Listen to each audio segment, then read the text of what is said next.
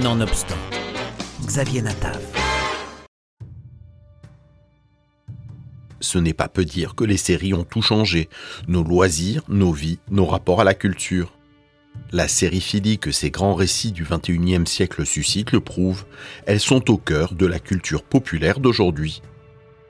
Pour Sandra Logier, professeure de philosophie à l'Université Paris Panthéon-Sorbonne, auteur du livre Nos vies en série aux éditions Climat Flammarion, elles produisent une philosophie nouvelle, non pas une philosophie des séries, mais de véritables œuvres à penser.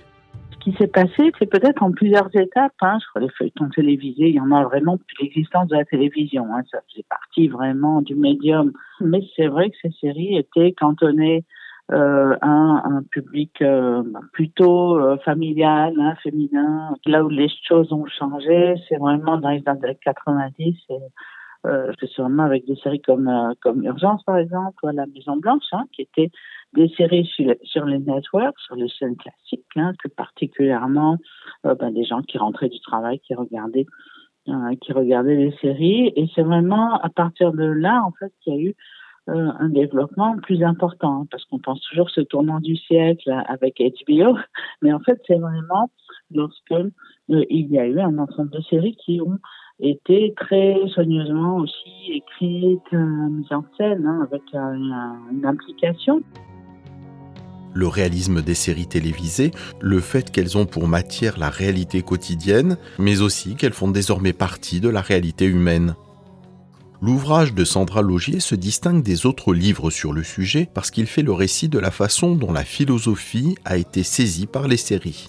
Lovée dans l'intimité de nos vies, elles constituent un art du familier. Par les discussions qu'elles suscitent, elles sont l'occasion d'une éducation démocratique.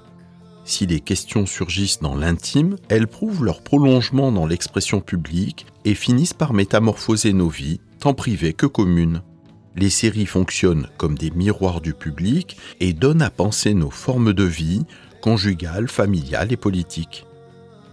Dans les pays grands producteurs de séries, les scénaristes israéliens ont particulièrement compris les enjeux de cette mécanique. Je pense que c'est vraiment cette situation quand même très difficile d'Israël, le fait de vivre dans une situation de, danger en fait, hein. donc ça c'est quelque chose qui quand même est une expérience très particulière qui va en fait donner cette, euh, compétence et puis aussi un intérêt immédiat du public pour les séries qui vont porter euh, sur ce sujet.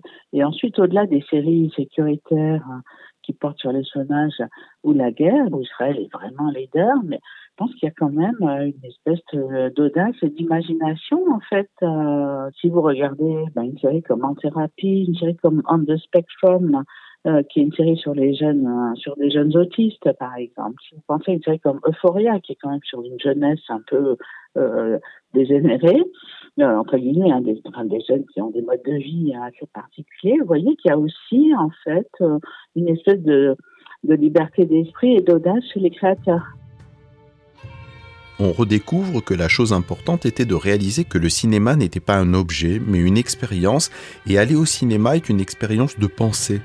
C'est cette idée que Sandra Logier reprend pour les séries dans son ouvrage. Ma recommandation de lecture de cette semaine, c'est Nos vies en série de Sandra Logier aux éditions Climat Flammarion.